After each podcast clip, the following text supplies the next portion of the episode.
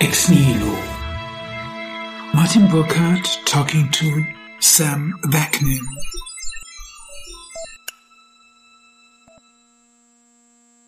After having read the fundamental text on the question of borderline personality disorder, Sam Vaknin was a great discovery for me, simply because he analyzes the disease with extreme clarity, but above all, with a great social as well as historical lucidity.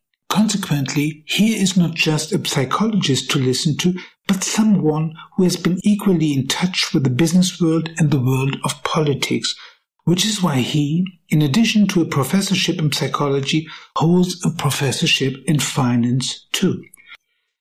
Vaknin's Malignant Self-Love, now in its 10th edition, is something of a classic. The most beautiful thing, however, is that he considers himself a contemporary of Shakespeare. And that's why he's endowed with the intellectual agility for the big picture, where one can jump effortlessly between the times, between the big and the small. I'm very much looking forward to our conversation today, Sam.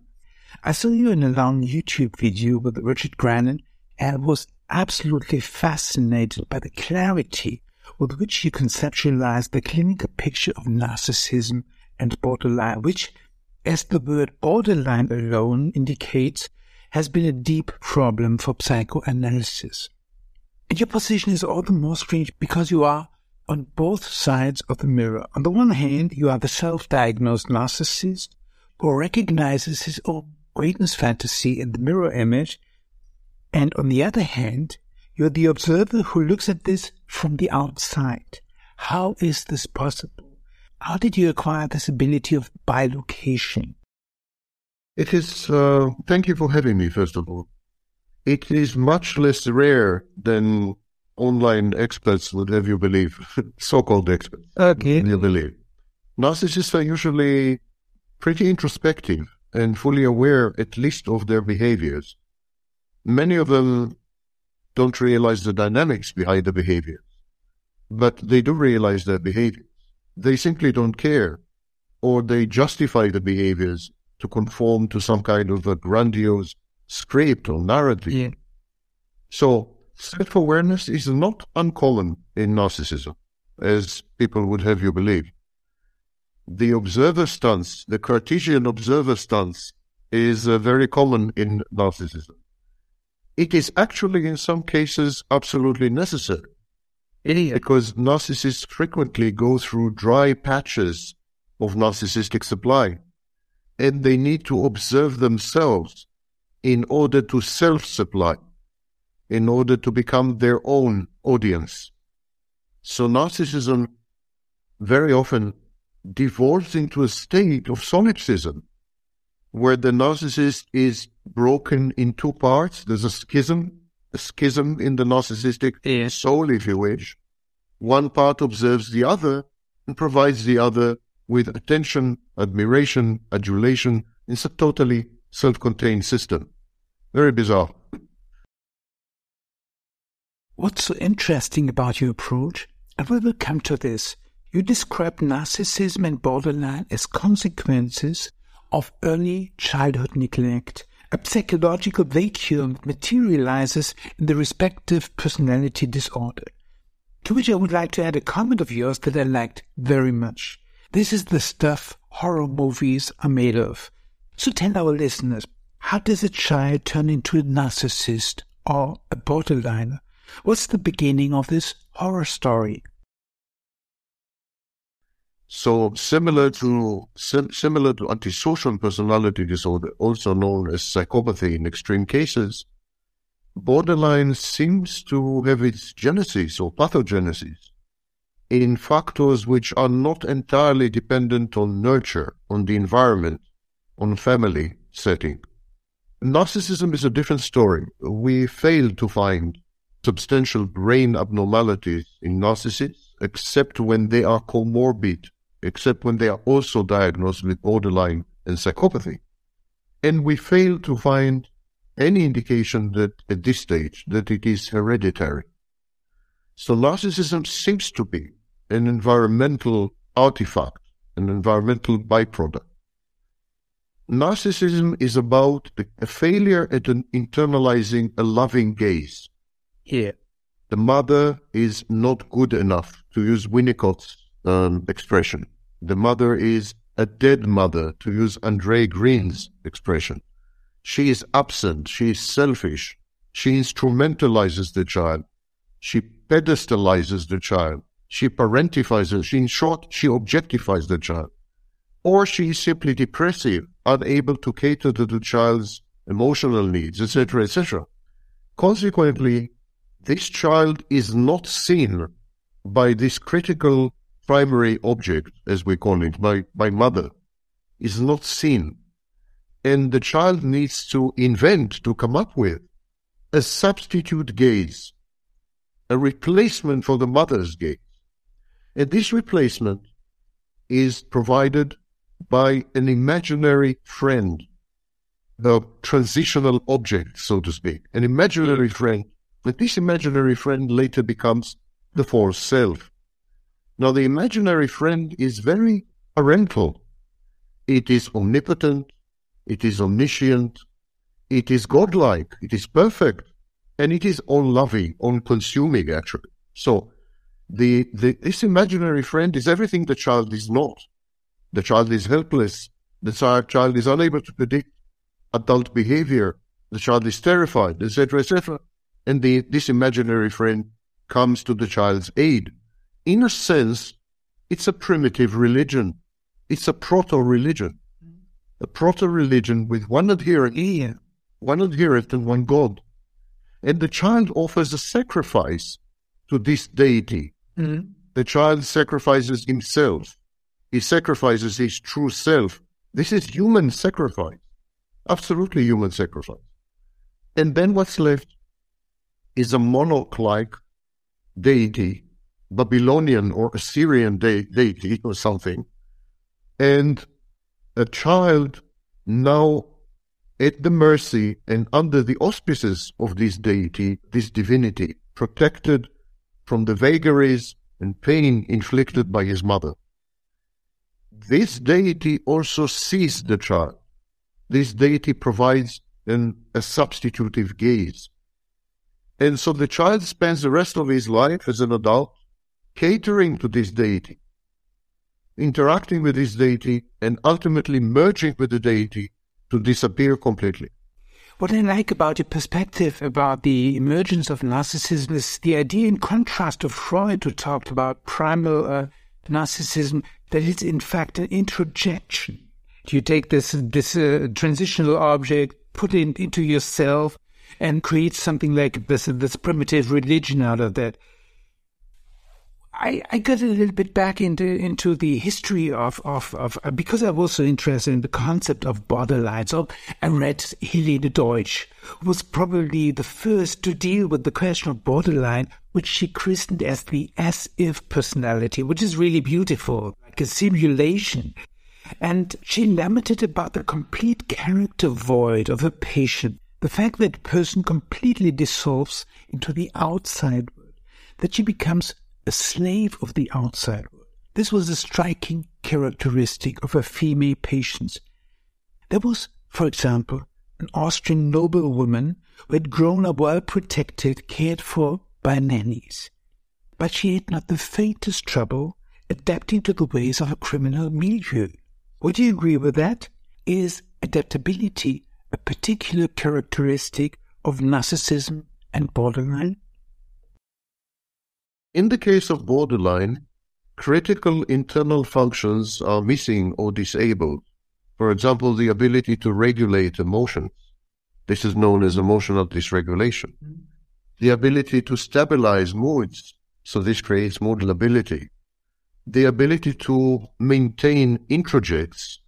The, the borderline's introjects keep fading. She's unable mm. to, and I call it introject inconstancy as opposed to object inconstancy, which is a well-known construct in psychology.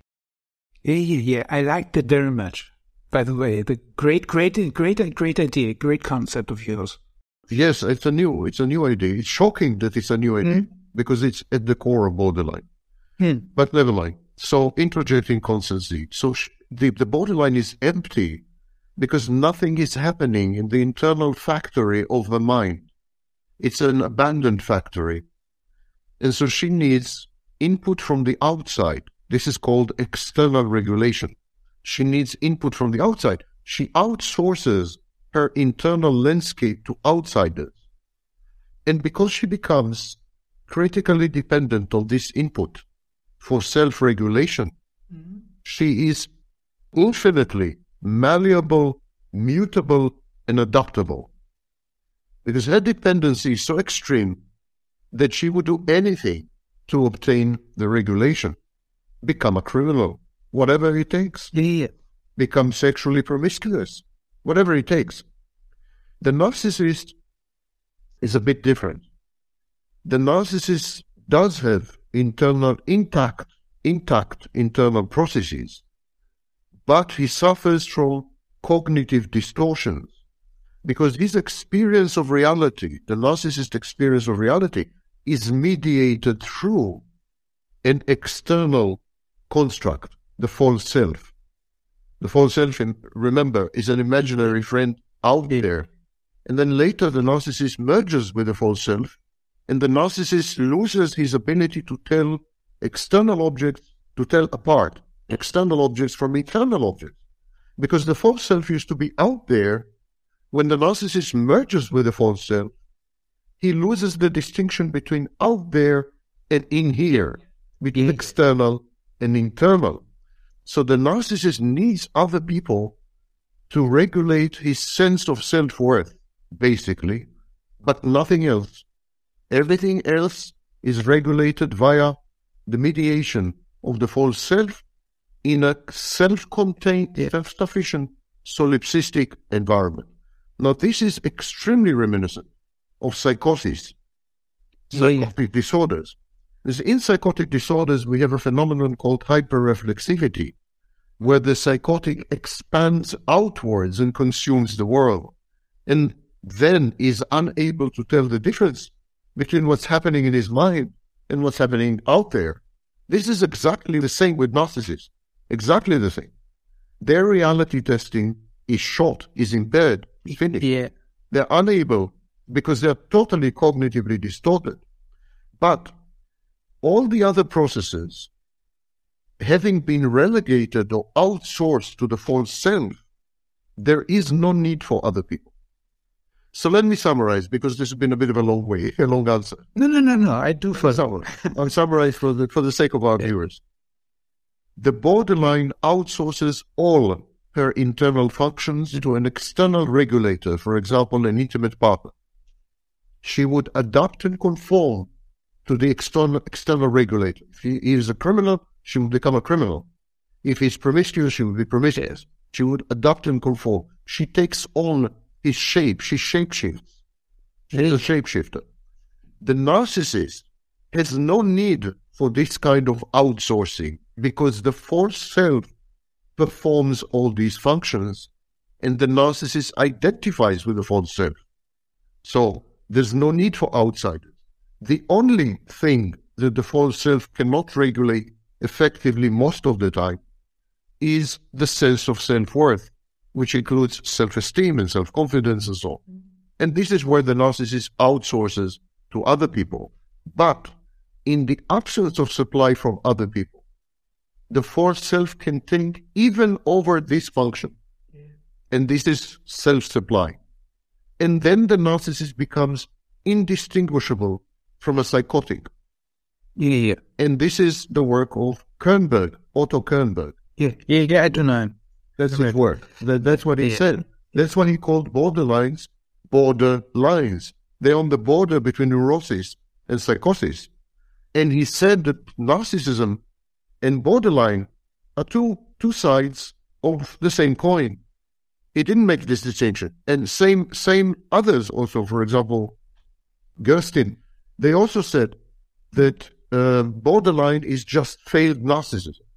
There's a, f- a huge affinity between borderlines and narcissists, and they often transition. Narcissists, for example, under enormous stress, narcissists who are mortified, they become borderline, they dysregulate. And borderline borderlines who are under stress, for example, having been abandoned, uh, become very narcissistic and psychopathic. They act out. And I call this self states. They have self states, borrowing on the work by Philip Bromberg. What I liked about this idea is it's beginning with a void, with a vacuum. The, the narcissist has the ability uh, somehow to maintain agency. He, so he, because it's somehow he's, he's kind of intact, whereas the borderliner, he needs an object. He needs to outsource everything. But both of them rely upon a heavy distortion of reality. This this reminds me of a wonderful essay that Freud wrote about the uh, about the difference between neurosis and psychosis. He made this great thought experiment. He imagines a young woman standing before the deathbed of a sister whose husband she loves dearly. Now that the sister is dead, nothing would stand in the way of this romance, except, of course, the pangs of remorse. This characterizes the neurotic. She represses her own feelings for the sake of reverence. But what does the psychotic do? She denies that her sister is dead. The hallmark of psychosis is loss of reality. That's exactly what you diagnose for narcissism and borderline alike, but, and that leads to the question, if borderline has grown into a mass disorder, what does that have to do with our society? Before I go there, just one correction for um, rigorousness sake. Uh, not, yeah. not correcting you, correcting myself. For rigorousness sake, the borderline also has a false self. Its functions are different, but she has a false self. One could say that both disorders start with a void, with a howling void, with a black hole, where the mother's gaze should have been, where the mother's love and caring and holding and containment should have been. There is a hole. The narcissist fills the hole with a proactive, godlike false self. And the borderline fills the hole by extracting regulation from her environment through the agency of her falsehood. So this is the difference between the, the two disorders. Now, we have something called mass psychogenic illness. Mass psychogenic illness is actually a diagnosis in the text revision of the fifth edition of the Diagnostic and mm-hmm. Statistical Manual. It is now recognized widely that mental health disorders can go awry like a COVID 19 virus yeah. and can create pandemics. So we, we now do realize that mental illness is contagious in principle. And there's a diagnosis for this. And yes, I would tend to agree with you that cluster B personality disorders have become mass phenomena. And the reason they have become mass phenomena is because they are right now positive adaptations. They help you to survive. They help you to thrive. They help you to function. They fend off suicidal ideation. They help you to interact with other people safely and efficaciously. They are self-efficacious. So, cluster B personality disorders are best suited and well adapted to the contours and parameters of modern or postmodern civilization. We have created a civilization where certain types of personalities would obtain much better outcomes than others. And so we are encouraging, this is called reinforcement. We are reinforcing these kinds of behaviors and these kind, we are selecting for these kinds of traits. This is natural selection. If you're a narcissist, you end up in the White House if you're if you're a nice guy, you end up homeless. So so it's a good idea to be a nice guy. It's a good idea to be a narcissist. Actually, in July 2006, the magazine, the science magazine, New Scientist, came up with a cover story. And the cover story read, Parents, teach your children to be narcissists. We are, to- we are talking about high functioning narcissists and high functioning psychopaths people like Maccoby and Kevin Dutton and other scholars extol narcissism and psychopathy as adaptation, species-wide adaptations which guarantee our survival in an increasingly harsh and merciless world, including the human world. So this is why you're seeing the, it's simply positive reinforcement and natural selection in action.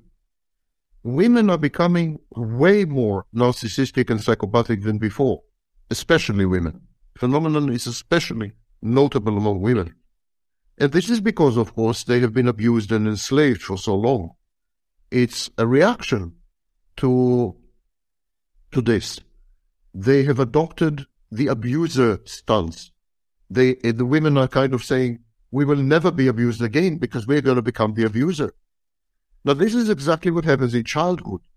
When the childhood is exposed to childhood abuse, the child has two options. The child can say, I'm going to become codependent. I'm going to become a people pleaser. I'm going to gratify my parent in order to ameliorate the rage and wrath and mistreatment and abuse. I'm going to disappear, actually. I'm going to become an extension of my parent. And this is codependency or dependent personality disorder.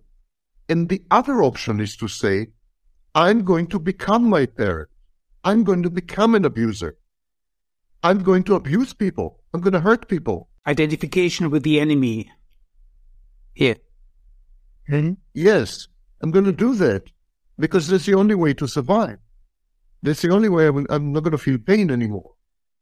And so we are seeing this on a civilization and species wide scale. Everyone wants to be an abuser. And the irony is that the path to becoming an abuser is by declaring yourself a victim. Campbell, the famous sociologist, said that we, have, we are transitioning from the age of dignity to the age of victimhood. And the reason people adopt a victimhood identity is because it pays. It extracts beneficial outcomes from the environment, money, power, exposure, you name it. It pays to be a victim. But the irony is that if you impose your victimhood on other people and force them to modify their behaviors, you're being an abuser. Victims can easily and do frequently become abusive. Yeah, yeah. But the, the, the, strange thing is like the outsourcing of, of education in early childhood, like giving away your child when it's even at one and a half years old into a kindergarten or uh, daycare. I mean, that's kind of a breeding of narcissism. Is it because the structurally the, the maternal gaze is missing? Is it? I think it's a much larger phenomenon, part of a much larger phenomenon. Yeah the hollowing, the hollowing out of social institutions and especially the family. The family was a repository of numerous functions until very recently in terms of history. It was in the family that you were educated. It was in the family that you learned a skill or a profession. It was in the family that you were catered to in terms of health care and, you know, final care. It was in the family that you were buried in the family plot. The family, in short, fulfilled basically every function from cradle to grave. And then we started to outsource many of these functions. Exactly. We outsourced education. We outsourced healthcare. We outsourced senior care.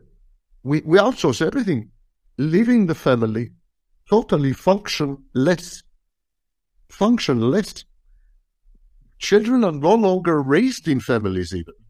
Even this primordial function of getting pregnant and raising children is no longer carried out in intact families. It's carried out in single parent families and in divorced families.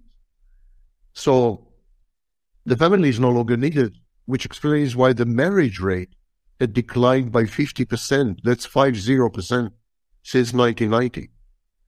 So I think the reason we farm out the reason we send our children to be taken care of by total strangers, however qualified, is because we are no longer able to provide any meaningful services within the family. It's not only the gaze that's missing, it's the care that's missing. Yeah. There is parental absence. Parental absence has become the organizing principle of modern families. And so to fulfill this, this absence, to fulfill this void, The state has stepped in in some cases. Other institutions stepped in and we have hollowed out the family. Now this would have and does have already catastrophic implications. Catastrophic implications. The parental gaze, especially maternal gaze, is critical in the formative years up to age six, more or less. A, a fatherly gaze or fatherly involvement are critical in the, in the years afterwards. Learning skills, functioning in society, sexual traits, they're all conveyed by fathers. Now, there have been experiments with parental absence, or parental alienation, if you wish. For example, in the kibbutzim, for many, many decades, children in the kibbutzim were raised collectively, not by their parents. They saw their parents once a week for two hours. And these children grew up to be very balanced, functional, happy. Divorce rate is much less. I see your point, yeah. Etc., etc. So the question remains: uh, there is a there is a debate about the importance of the parental gaze, but I think that this debate misses the main point. The children who grew up in the kibbutzim were not exposed to a parental gaze and were not exposed to a parental care because they were, were embedded in a value system Yeah, yeah, yeah. which did not encourage Extended family, so to speak. kind of yes exactly Yeah. there was no value system of Yeah. a nuclear family but mm. the children who grew up in toronto in new york in leipzig and i don't know where Yeah. they are not embedded in this kind of value system they're embedded in a value system where the parental gaze and involvement are critical and they're not getting it So it's about a psychological homelessness to a certain degree, what you're talking about. Like Christopher Lasch, he wrote this wonderful book of The Culture of Narcissism, and he talked about a thinly populated interior life, which is looking for, for a, a bad superego, uh, which, is really, really, really attacking all the others. So what I do see, I mean, it's it, this goes back to the 70s and it's beginning of the of the digital age. I see a strong connection between narcissism, borderline, and our media world. Just as I see Freud's world, the world of hysterics and obsessive character disorders, connected to the turn of the last century, the fin de siècle. How do you see this connection? On the one hand, the computer age, on the other hand, narcissism and borderline. there's been two we are confronted with so many shifts so many tectonic shifts that it's unprecedented in human history. Exactly. there's never been a, a period epoch in human history with so many changes simultaneously. Alvin toffler called it at the time the future shock. But he was he underestimated it. He was talking only about two or three trends. We are we are confronted with at least 30, that's three zero identifiable trends. All of them earth shattering, all of them tectonic, all of them mind boggling, and all of them occurring simultaneously. We are not equipped to deal with this. We're not equipped. We're dysregulating. We're falling apart. Now, two of these trends, two of these 30, is one, the transition from substance or transition from emphasis on substance to emphasis on a spectacle. On a spectacle. That is the work of Guy Debord in Yeah, the the 60s. Société du Spectacle, great. Yeah, Society du Spectacle. Yeah. Um, others, by the way, for example, Althusser with his concept of interpolation. Yeah. So, spectacle is needed when you don't have a parental gaze. They miss this, this connection, both of them, Althusser and, and Debord and others. They miss this connection. The reason we are transitioning to spectacle is because we need to be seen by someone. We need to make a spectacle of ourselves to be seen by someone. And it long preceded social media. The need to be seen by someone is because no one saw us when we were children. We didn't get to internalize and introject the maternal gaze or the paternal gaze. So we, we are gaze hungry for the rest of our lives. And this explains the rise of social media and similar things. Technology is a laggard It's a lagging indicator. It never drives change. That's total misconception of technology. Technology is a commercial capitalist response to emerging needs in the market. Very, very rarely technology generates the market. It does happen.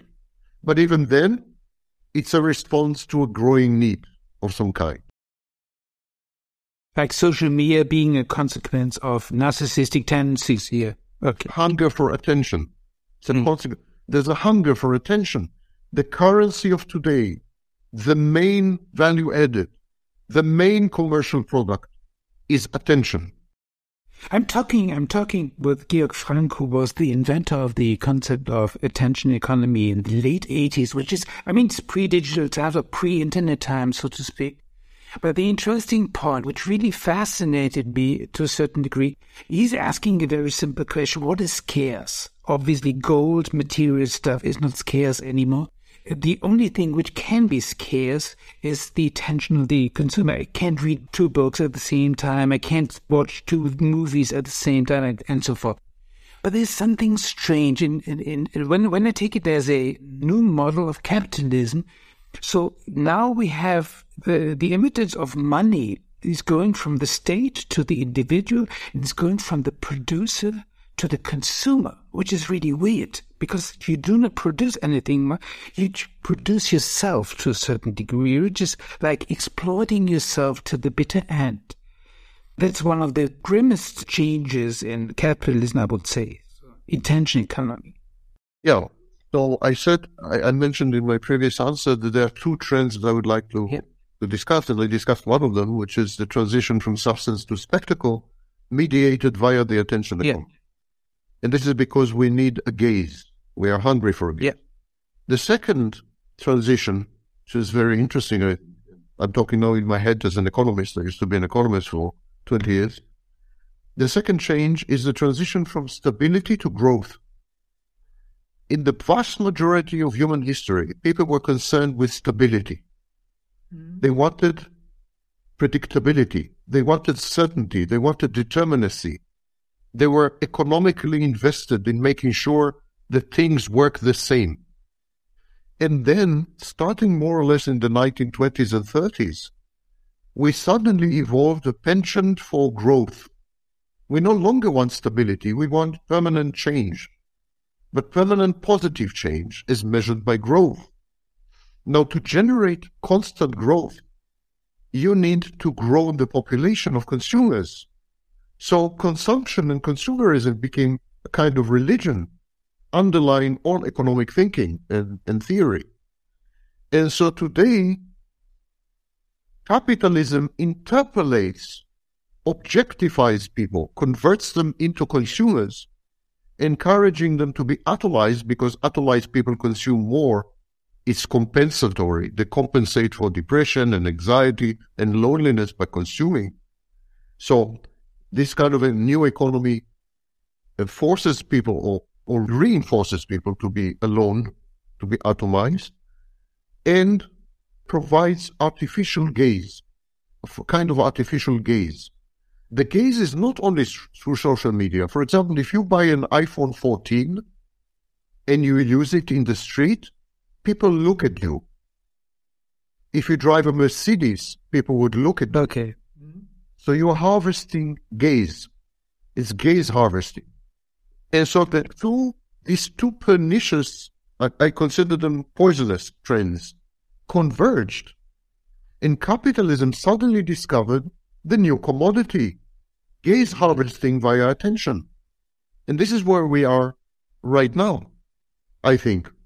Yes, symbolic capital, as uh, Bourdieu took it. However, I see some some strange things happening which are really induced by our digital age. To give you an example, I'm, I'm friends with a plastic surgeon, so I know a bit about the fantasies that drive people to undergo cosmetic surgery. And it's nothing unusual for someone to undergo surgery because she wants to resemble the profile pic of her avatar. This means that the personality has been outsourced, so to speak, that it has slipped over into the virtual virtuality. And there, the laws of larger than life prevail, movies, greatest fantasies, and the like. This is the only way you may succeed as an influencer. In this sense, the borderline the narcissist would be avant-gardists. What do you say to that?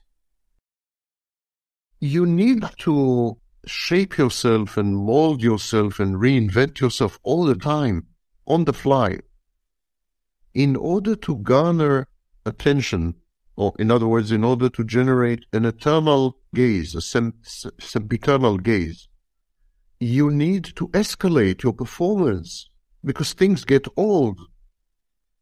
So you need to shoot new movies, so to speak. Of course, people would begin to regard their so-called personality as a persona, not as a personality.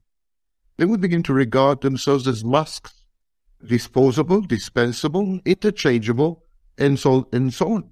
So people wear masks.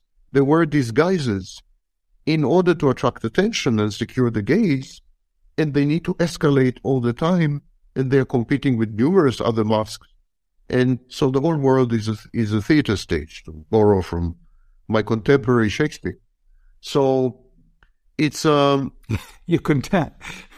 Oh yeah, yeah, yeah. Fair is foul and foul is fair. That's I mean it's it's about simulation and simulacrum. Yeah. We're not the first. We're not the first to discuss these issues. It's about the the Walter Benjamin, the reproduction, the reproduction effect. People are objectifying themselves women are objectifying themselves as sexual objects. Men are objectifying themselves as power objects. And they trade. They trade, for example, sex for access or for gaze. They trade power for sex, etc., etc. But these are all artificial commodities because they do not reflect any inner stable essence. So people have become rivers. They are in flux and people are shimmering mirages, fata morganas. You know, they're not real. And today, the big battle is emerging. A big battle is emerging. A big war. It is no longer about controlling attention. The next frontier is about controlling your reality. That is the essence of the metaverse. The metaverse is about who owns reality. So the giants, the high tech giants, are now preparing themselves to fight it out over reality. When one of them, a monopolist usually, will have secured reality, then within this reality, you would be given the license to not be you. Sartre, Sartre was the one following the footsteps of Kierkegaard, was the one who understood that existence is painful. It entails angst. Yeah. And, and that being an authentic self is a lot of work. And here, the modern or postmodern environment gives you a license to not be, ironically, to become just a spectacle, just a play, just a show, just a movie, to be an actor and a director in your own movie, but you know, movies end at some point. And movies, there are many movies. And movies are narratives, they're not real. So, high tech companies understood that the next big commodity is fantasy. But this is a very dangerous form of fantasy because it replaces reality. It gets psychotic here. Psychotic, exactly, yes. It's psychotic, absolutely. There's, there's a confusion between external and internal. Freud suggested that fantasy is a defense mechanism. And the role of a defense mechanism is to allow you to better function in reality, actually. But the fantasy that is emerging now is not a defense mechanism. It is psychotic. It is a breakdown of reality. And this is the huge danger.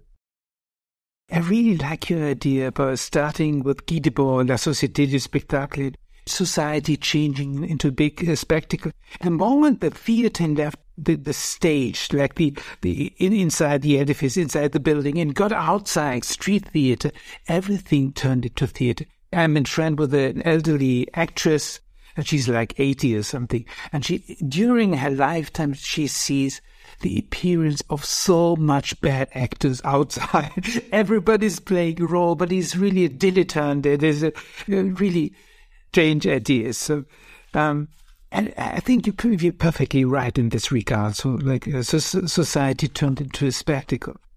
Loss of reality. I think you're deeply familiar with the thinking of Robert D. Hare, to whom the psychopathology checklist goes back, and who asked the interesting question where are all the psychopaths who aren't stupid enough to get caught committing a crime? And who also gave the answer right away in upper management, in senior positions. You made the interesting remark that narcissists and borderliners are incapable of creating anything lasting, indeed of maintaining any form of permanence. Now it seems that our media world virtually breeds borderline and narcissism. We in Germany have already become accustomed to seeing these as if personalities of the highest offices, such as foreign minister. What are the political consequences of this development? And now we have to think of Shakespeare. Is it like uh, fair is foul and foul is fair and the world is a stage and so forth? Yes. I, I mean, you, you, you've been an advisor for governments, I, I read. It's really interesting. I've been to several several governments, including very big governments like Nigeria and so. Um, I think again, it is always very good, especially two of us are intellectuals. It's always very good to embed current reality in much larger historical trends. Yeah. This is this is something very missing from the public discourse even many public intellectuals don't have the the, the, the width or the, the, the panoramic view. So, of course, there has been a democratization of the spectacle. In, in times of ancient Greece, there was a theater play, so how many people could attend? 200, 300. okay, you know? If the play was as successful as a mousetrap, so all the 20,000 citizens of Athens saw it, you know, but that's that was highly unusual. Today, tens of millions, sometimes billions of people are exposed to spectacles. There's been a democratization in the spectacle in two ways. One, it's much more accessible. And the second is you can, as an individual, produce spectacles without any technological problem or, or obstacle.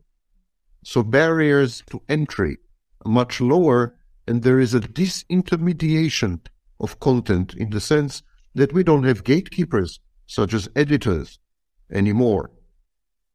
So there's been a democratization of the spectacle. And because the spectacle is a form of fantasy, it is much more appealing than reality. And because it is much more appealing then reality, it replaces it very easily. It's extremely easy to replace reality with fantasy. The other way is much more difficult. Now, politics have always been a form of spectacle. Always. And so the politics naturally fell victim, the first victim, to fantasy. And we have seen it in the 1930s in Germany and other places. Um, fascism in Italy was a giant spectacle. Nazism, the Nuremberg rallies and so on. This was spectacle. Hitler was a gifted theater director, if nothing else. Mm. So, spectacle consumed politics long, long before our age. Consumed politics. And it is not an accident that politics became a spectacle at the age of the cinema. Leni von Riefenstahl and, and others, in the case of Hitler, there were similar, identical situations in Italy and other places. So it all became blurred. Movie actors became presidents. Reality TV stars became presidents. It, it all became one big blurred, massive show, theater production show, yeah. And then people, average pedestrian, mundane people, suddenly acquired the power of producers and directors with technological tools and were able to have a voice which was denied to them in previous eras via gatekeepers. In the past, you couldn't just make a movie. You couldn't just write an article. You couldn't just publish a book. You needed to go through people who were qualified to turn you down. And so this is not the situation anymore. Everyone is creating spectacles, mini spectacles, bigger spectacles, and everyone wants his spectacle to be a dominant spectacle.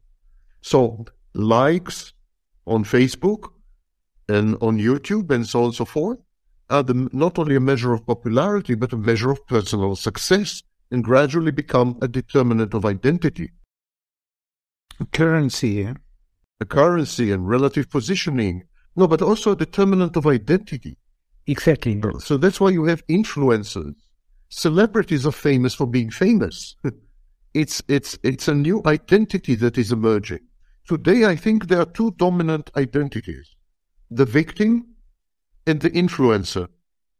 These are the two characters in the mm. modern, in the modern theater play we can speak of the end of representation. That means like 15th century up to uh, like the 20th century. And you see a big, big uh, crush of all these ideas of observers. It's like entering a computer game, like Donald Trump getting into Twitter, etc. He's playing, he's playful. It's a Lud- Ludic period. Ludic period. You know, it's a period of play. I agree. And mm. you asked, you asked whether narcissism and borderline infiltrate or permeate or influence technology. I think these these disorders created the technology. As I said before, technology is an outcome, not a driver. So I think borderline narcissism has been rising because of the absence of gaze. And you mentioned Christopher Lasch, 1978. His book was published in 1978. That's a long time ago. It was so it coming, you know. I have the idea that, that we're living in an epoch which is like an interregnum Black Huizinga talked about the 14th century of the Homo ludens. But the difference is like in the 14th century, they had to deal with clockwork, yeah, and they had cogwheel mechanisms, stuff like that. And, and they had great problems dealing with all new currencies, usury, stuff like that. I have the, the idea that the Victor Hugo uh, quotation, there's nothing bigger than, than an idea which has uh, found its moment. That's really wrong. It's nothing bigger than an idea which is dead.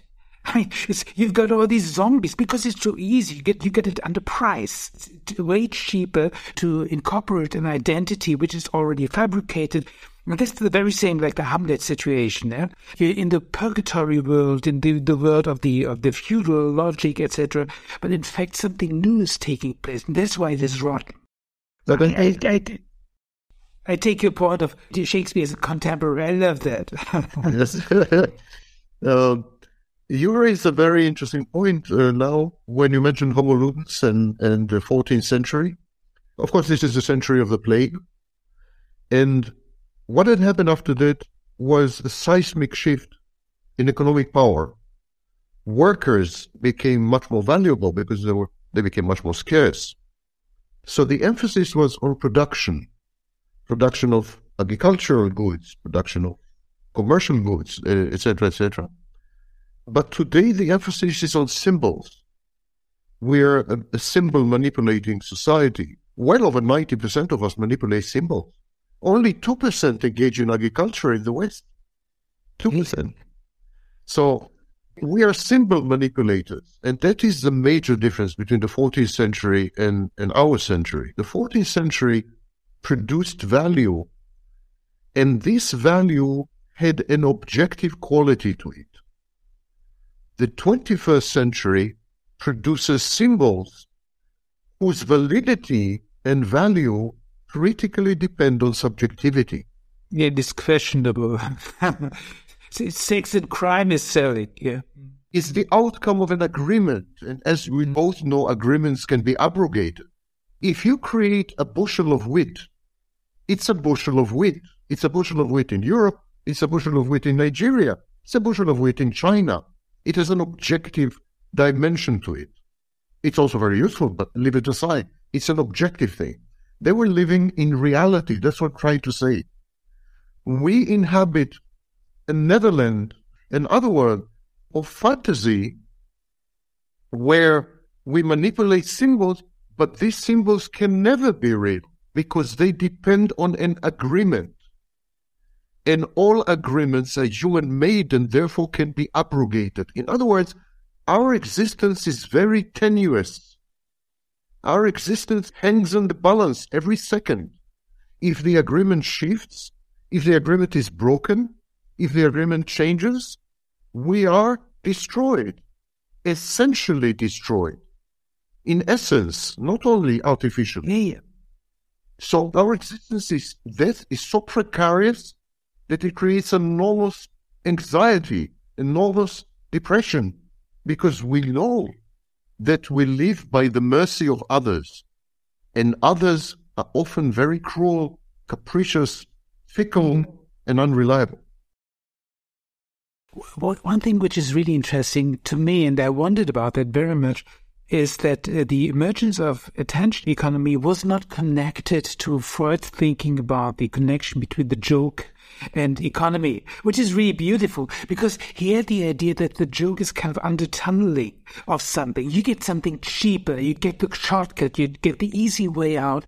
And I mean, that's one of the reasons why attention economy can never create productive stuff because it's just selling something on the consumer side. It's getting something cheaper and the cheaper is horny. Yeah, as a Geiz ist geil, there was a famous saying in the German public relations world, uh, like uh, greed is horny. That's really, really strange. But my question, I, I would go a little step further and, and, and, and ask myself, okay, if everything turns out to be a spectacle, everything turns out to be a Shakespearean stage, what happens to the observer, for example, like the psychologist? And you've pointed out quite rightly that psychology has taken refuge under the wing of statistics and is actually avoiding the question posed by classical psychoanalysis. And this has grim consequences. Thus, multiple personality disorder has outgrown borderline and most strange concepts have migrated into psychology.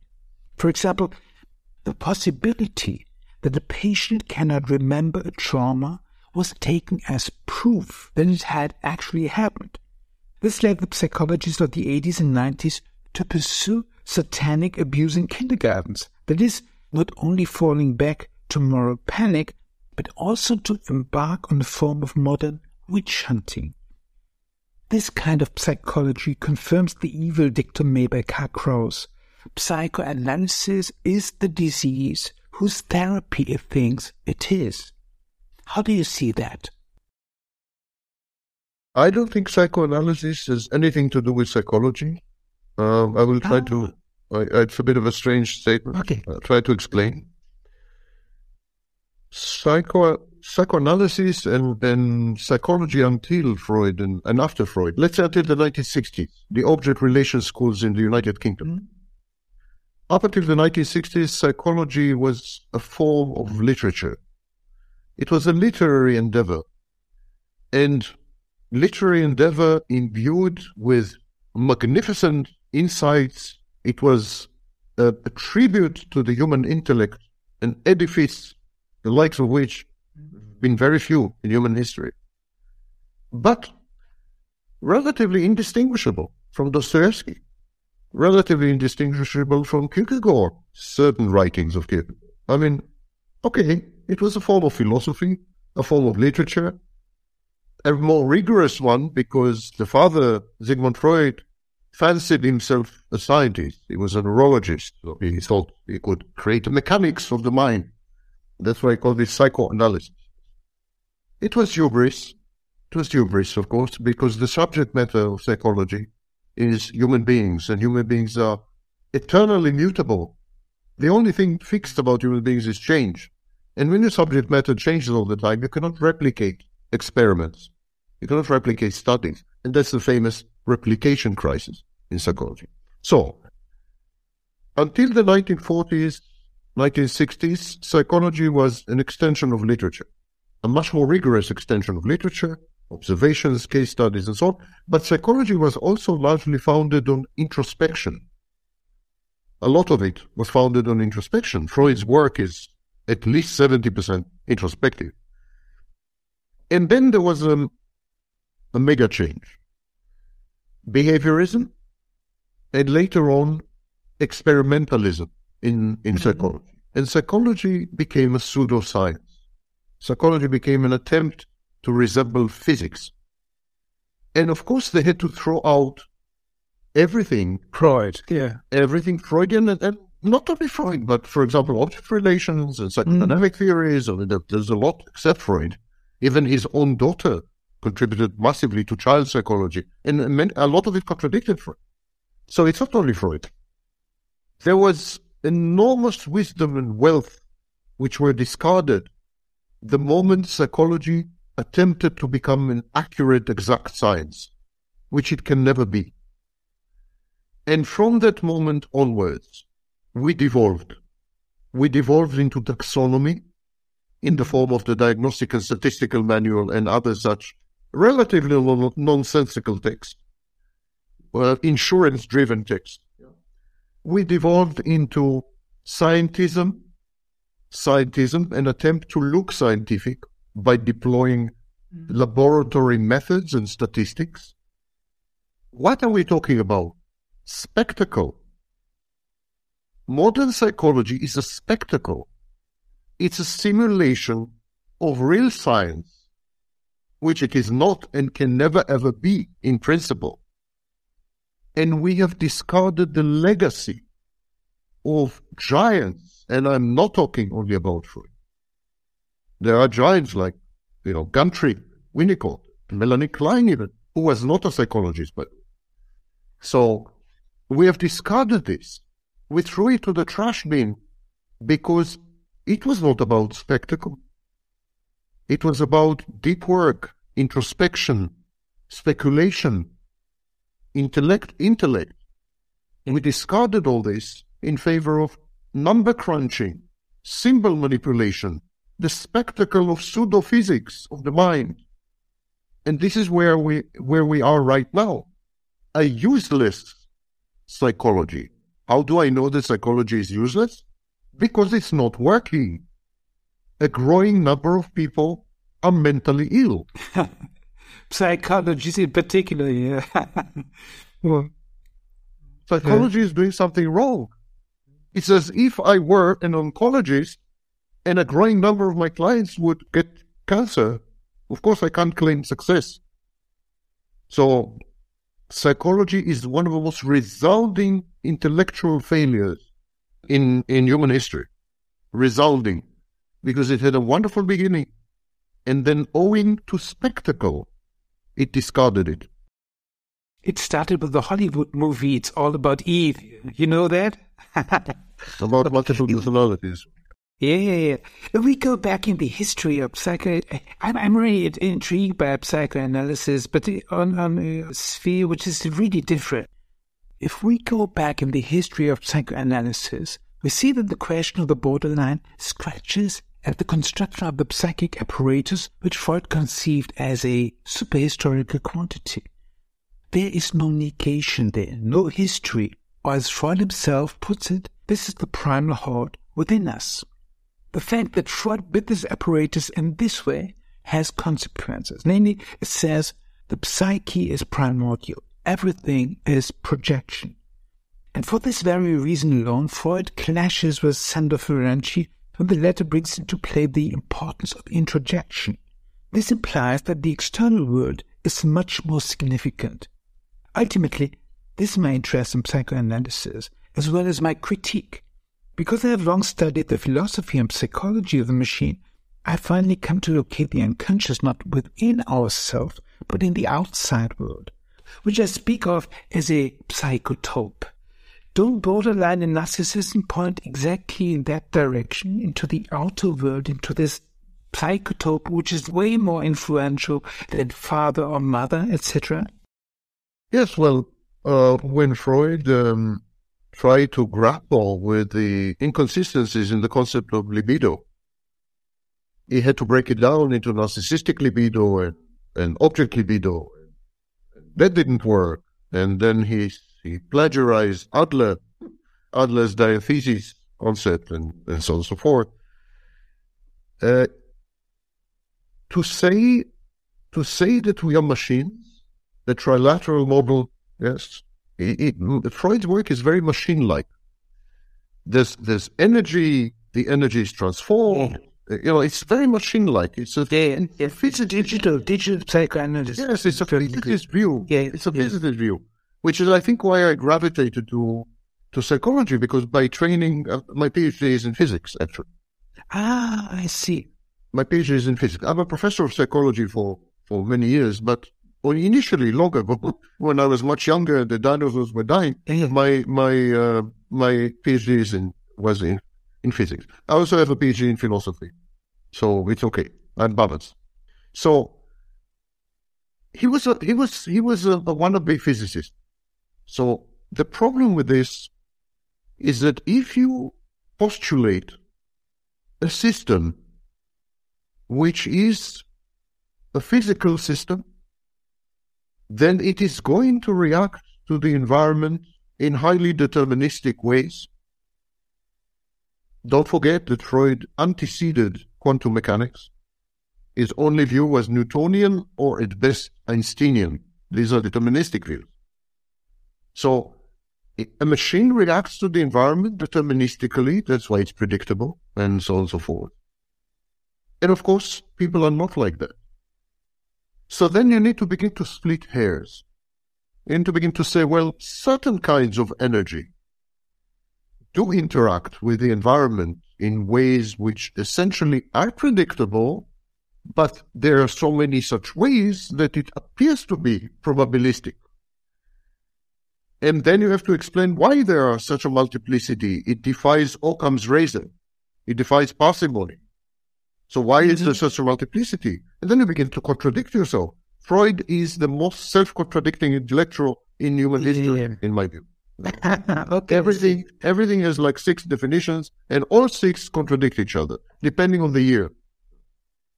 And it's all because he refused to accept others as the determining factors in the emergence of identity. He refused to accept that humans are relational. He refused to accept that humans are like Venn diagrams. Yes, so he refused to accept that humans are the outcomes of interactions and processes. They're dynamic rather than uh, given or static. And because he was grabbed, he, couldn't accept it. He was, in a way, he was like Einstein with quantum mechanics. You know, Einstein said God, God doesn't play with dice. And Freud was saying, God doesn't play with dice when it comes to our psyche.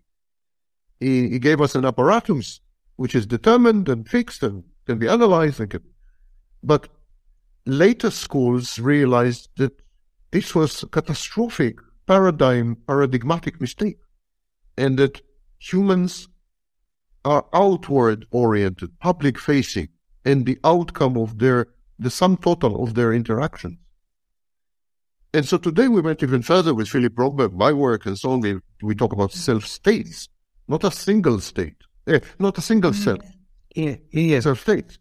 So, yes, borderline narcissism, they indicate very strongly that some identities can be fully derived, 100% derived from the outside.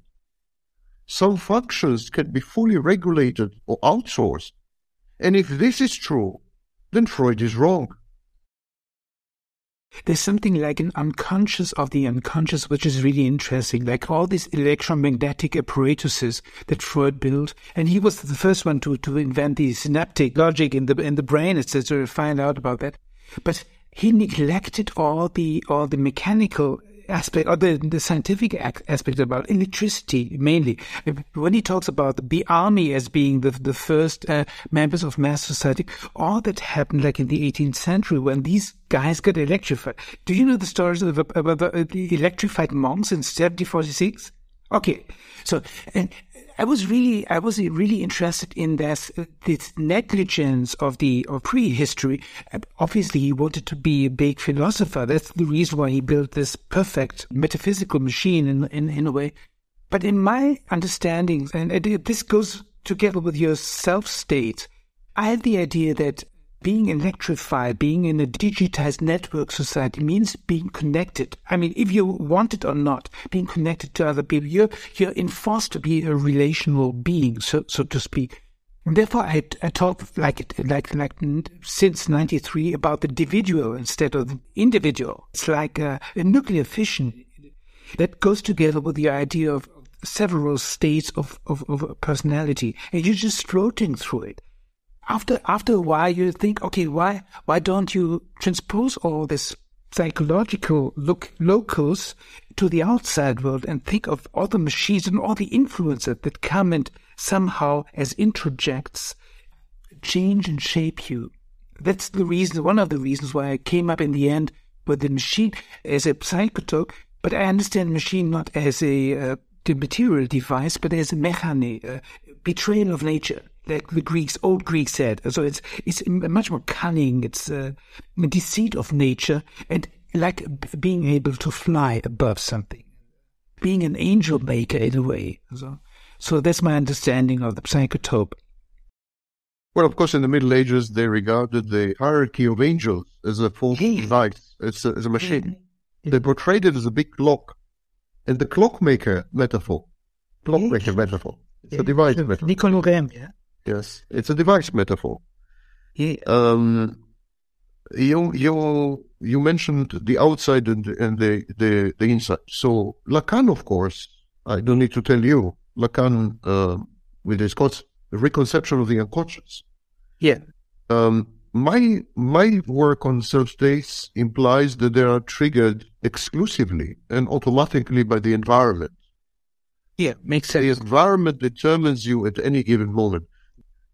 But all in all, we have to decide what's at role. Are we internally determined or are we externally determined? You could say, why can't we have both? We cannot have both because the environment changes so frequently and its impact is so massive that even if we were to have some internal internal regulation or internal control, it would definitely be overwhelmed. So it would have become marginalized and, and irrelevant for the conversation. I am firmly in the camp of everything is environment. Everything comes from outside. Yeah. Unconscious included. I'm not a fan of Lacan, but in this sense, I, I fully agree with him. And so we are creatures of our environment. So you could say, okay, well, great. Now we have interconnectivity. We have the internet. We have social media. We have, that's the machine we've been waiting for. Now we can all be even more connected, even more regulated. No. Unfortunately, no. Because what had happened is the machine we had invented was not founded on reality. It was founded on fantasy and external regulation. In other words, it's a pathological machine. It's a pathological, it's a machine that capitalizes on pathology, enhances it, reinforces it, and benefits from it, profits from it. So it's not a machine because the initial phase of the internet in the 1990s was exactly about this, exactly about this, connecting people together, putting them together. The, the world intelligence here. Yes, a new identity, yes, mm-hmm. a, a, global brain. And then it devolved, it degenerated. It, there's, there's a decadence of this idea. And it became about spectacle and how you fit into the spectacle by objectifying yourself as a prop, a prop in the theater play. And so this is highly sick. It's pathological.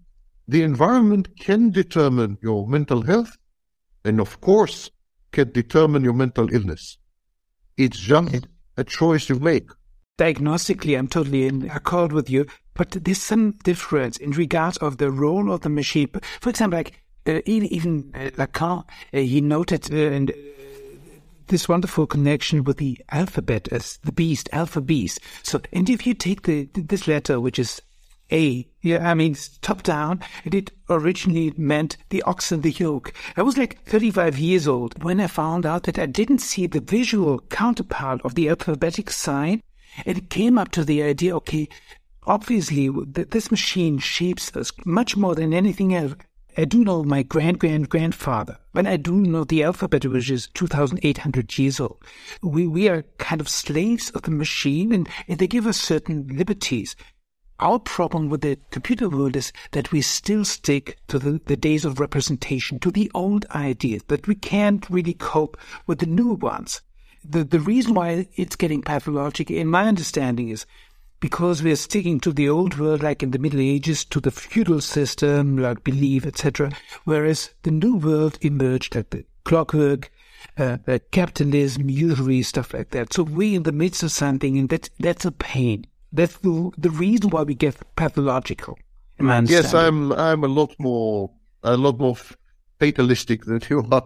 Yeah. you're you're an optimist. You're an yeah, a much needed dose of optimism. I, I welcome your optimism. I because you're you're proposing a transition period. You're saying this is a transition yes. period. Um, I think I beg to differ respectfully, of course, because I think we're being overwhelmed. I think you're overestimating our capacity to cope with change. Um, people can cope, of course, with one seismic change, one tectonic shift, two, three. I'm not sure they can cope with 30. Time will tell, of course, who's right. Time will tell who's right. Uh, of course, it's a transition to something.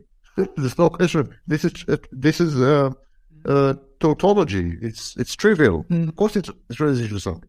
The question is, are we going to transition to a new model of reality, new organizing principle, exegetic hermeneutic um, con- context or, or, framework, or are we going to transition into total un- intellectual anarchy and, and chaos from which I am very afraid we will seek refuge in total fantasy?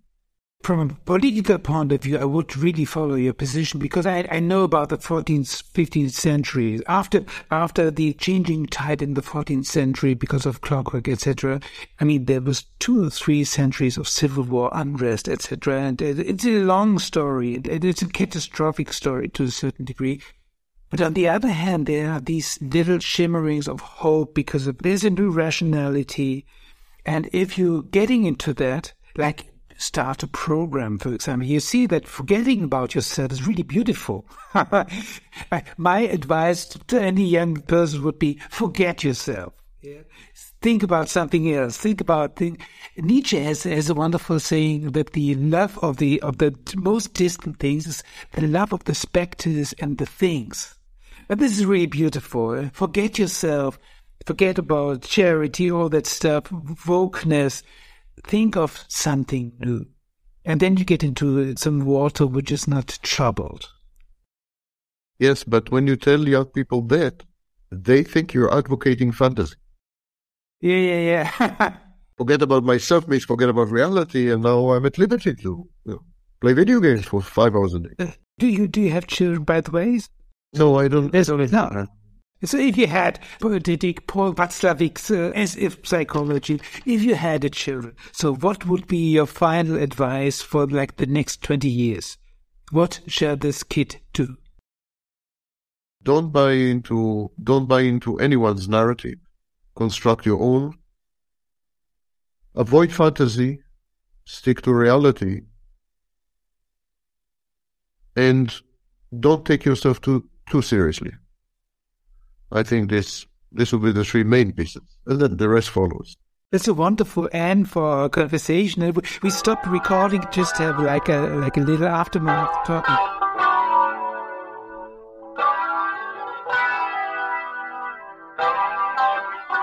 You heard Martin Burckhardt talking to Sam Vaknin.